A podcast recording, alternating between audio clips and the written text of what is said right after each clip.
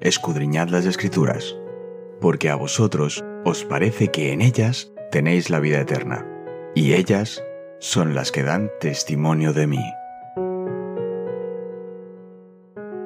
Es momento de nuestro encuentro con Cristo.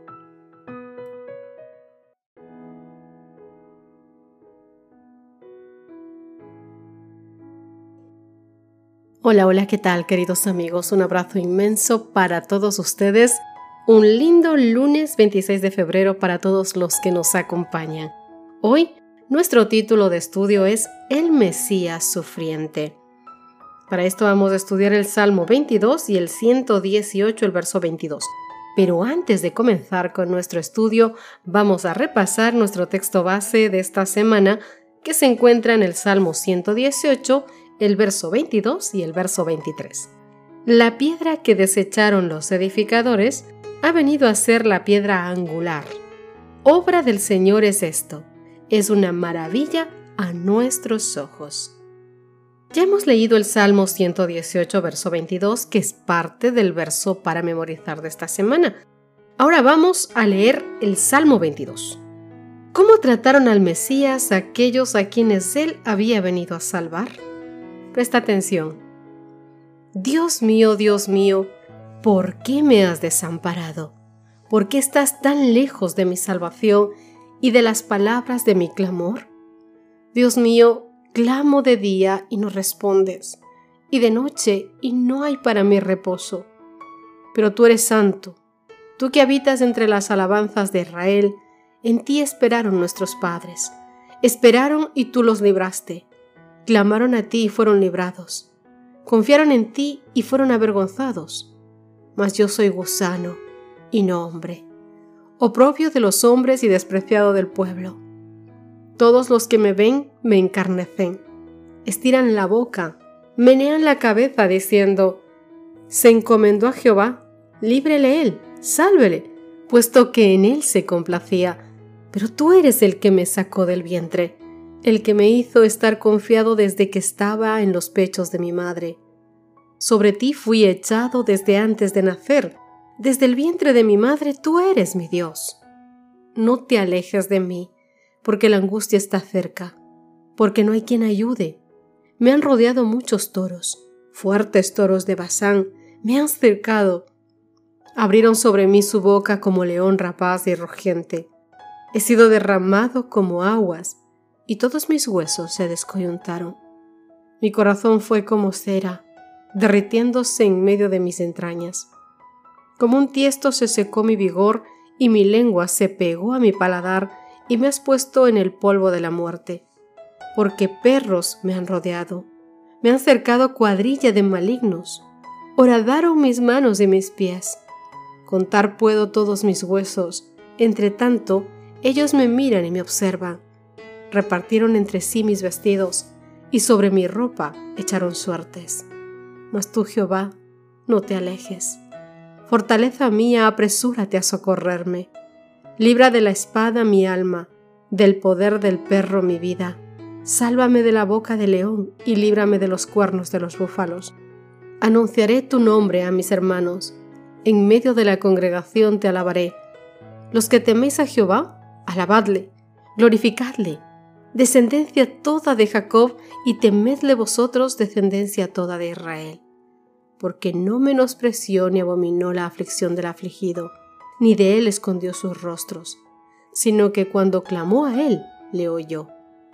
De ti será mi alabanza en la gran congregación. Mis votos pagaré delante de los que le temen. Comerán los humildes y serán saciados. Alabarán a Jehová los que le buscan vivirán vuestro corazón para siempre. Se acordarán y se volverán a Jehová todos los confines de la tierra, y todas las familias de las naciones adorarán delante de ti, porque de Jehová es el reino, y él regirá las naciones. Comerán y adorarán todos los poderosos de la tierra. Se postrarán delante de él todos los que descienden al polvo, aun el que no puede conservar la vida a su propia alma.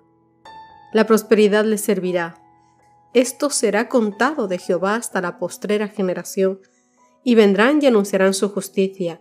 A pueblo no nacido, aún anunciarán que Él hizo esto.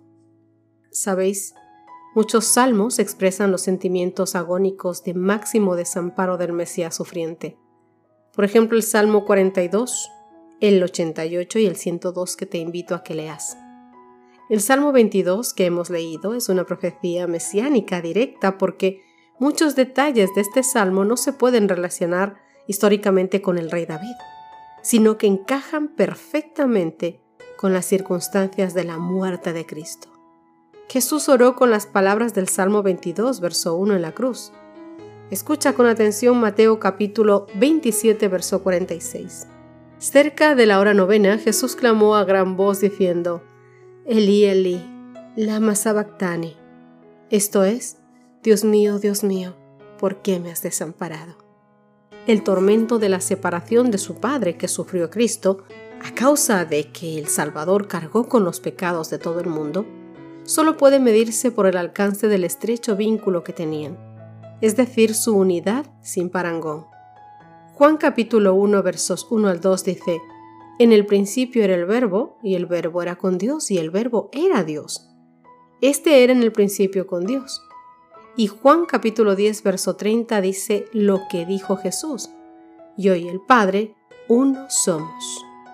Sin embargo, ni siquiera la profundidad del sufrimiento inexplicable pudieron romper la unidad entre el Padre y el Hijo. En su total abandono, Cristo se encomienda incondicionalmente al Padre a pesar de las profundidades de la desesperación a las que se estaba enfrentando. Sobre Cristo como sustituto y garante de nosotros fue puesta la iniquidad de todos y cada uno de nosotros. Fue contado por transgresor para que tú y yo pudiésemos ser redimidos de la condenación de la ley. La culpabilidad de cada uno, nombre por nombre, de cada descendiente de Adán, abrumó su corazón. La ira de Dios contra el pecado la terrible manifestación de su desagrado por causa de la iniquidad, llenó de consternación el alma de su hijo. Las imágenes, queridos, amenazantes de toros fuertes, de leones rugientes y de perros, resaltan la crueldad y la animosidad que soportó Cristo, a quien se compara con un gusano inofensivo e indefenso, en sus horas finales a manos del pueblo, de aquel pueblo que tenía que haberle recibido con brazos abiertos como Dios y Señor. Y con asombrosa exactitud el Salmo 22 que hemos leído, transmite los comentarios venenosos de la multitud que se burló de las palabras que Jesús a sí mismo había elevado al Padre. Salmo 22, versos 1 y 8, que también están registradas en Mateo capítulo 27, verso 43. Confió en Dios. Líbrele ahora si le quiere porque ha dicho soy hijo de Dios. Poco comprendí entonces aquel pueblo que el gusano que pretendían aplastar se convertiría en la piedra principal, en la piedra angular del templo, para proteger sus cimientos, como dice el Salmo 118, verso 22. Sin embargo, queridos amigos, el Mesías, rechazado, se convirtió en la fuente de la salvación para el pueblo de Dios tras su resurrección de entre los muertos. Mateo capítulo 21, verso 42 dice, Jesús les dijo, ¿nunca leísteis en las escrituras? La piedra que desecharon los edificadores ha venido a ser cabeza del ángulo. El Señor ha hecho esto, y es cosa maravillosa a nuestros ojos. Hechos capítulo 4 versos 10 al 12 también dice, Sea notorio a vosotros, a todos vosotros, y a todo el pueblo de Israel, que en el nombre de Jesucristo de Nazaret, a quien vosotros crucificasteis y a quien Dios resucitó de los muertos, por él este hombre está en vuestra presencia sano. Este Jesús es la piedra reprobada por vosotros los edificadores, la cual ha venido a ser la cabeza del ángulo. Y en ningún otro hay salvación, porque no hay otro nombre bajo el cielo dado a los hombres en quien podamos ser salvos. Queridos, para quienes rechacen esta piedra, es decir, al medio de salvación de Dios, ésta se convertirá en el agente del juicio. Isaías capítulo 8, verso 14. Entonces él será por santuario, pero a las dos casas de Israel por piedra para tropezar, y por tropezadero para caer, y por lazo y por red al morador de Jerusalén. Mateo capítulo 21, verso 44 también nos habla acerca de esto. Y el que cayere sobre esta piedra será quebrantado, y sobre quien ella cayere le desmenuzará. ¿Te das cuenta? Jesús en la cruz, mi querido amigo, pagó en sí mismo la pena por cada pecado que tú y yo hayamos cometido. ¿Cómo debería esto influir sobre tu vida actual? El hecho de que Él sufriera en tu nombre. Es decir, ¿por qué el pecado te debería parecer tan aborrecible? ¿Alguna vez te has puesto a pensar si tú recibirías la muerte tan tortuosa que el Señor recibió por alguien? Lo harías quizás por tus hijos o por la persona a la que amas, y aún así quizás ni siquiera por ellos. Sin embargo, el Señor sufrió hasta lo sumo por ti, por ti, por verte salvo una eternidad con Él. Eso debería enternecer nuestras vidas. Sabes, mediante el salmista, Cristo había predicho el trato que iba a recibir de los hombres. Yo soy oprobio de los hombres y desechado del pueblo. Todos los que me ven encarnecen de mí. Dice, estiran los labios, menean la cabeza diciendo, remítase a Jehová, que lo libre él, sálvele, puesto que él se complacía. Queridos amigos, palabra de Dios dice que él dijo, he sido extraño de mis hermanos y extraño a los hijos de mi madre, porque me consumió el celo de tu casa, y los de nuestro y de los nuestros los que te vituperaban, cayeron sobre mí. La afrenta ha quebrantado mi corazón y estoy acongojado, y esperé quien se compadeciese de mí, y no lo hubo. Y consoladores, y ninguno hallé.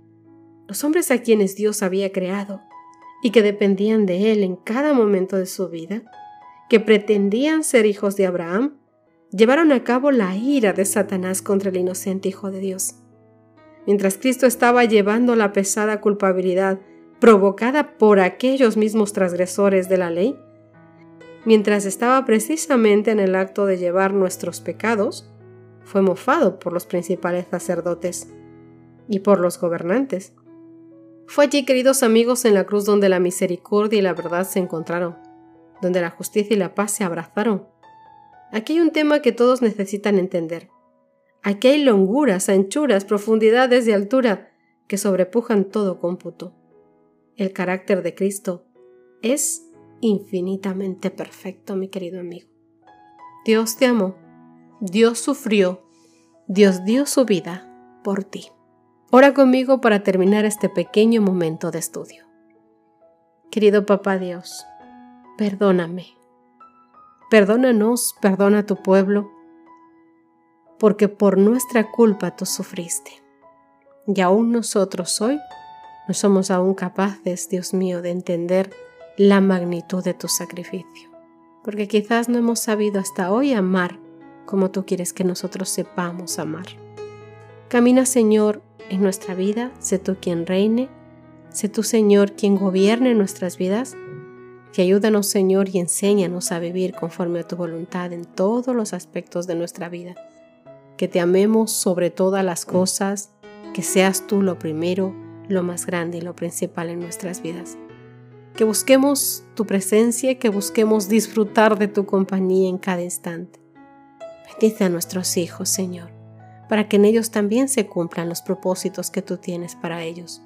Bendice nuestros hogares, para que hoy trabajemos para que juntos vayamos directamente al cielo, a las eternidades. Bendice a nuestras familias a los corazones quebrantados, Dios mío, para que puedan, Señor, buscar en ti consuelo y paz. Te ruego esto en el nombre de Cristo Jesús. Amén. Mi querido amigo y amiga, Dios te bendiga, Dios te guarde. Nos encontramos mañana. Gracias por acompañarnos. Te recordamos que nos encontramos en redes sociales. Estamos en Facebook, Twitter e Instagram como Ministerio Evangelike. También puedes visitar nuestro sitio web www.evangelike.com.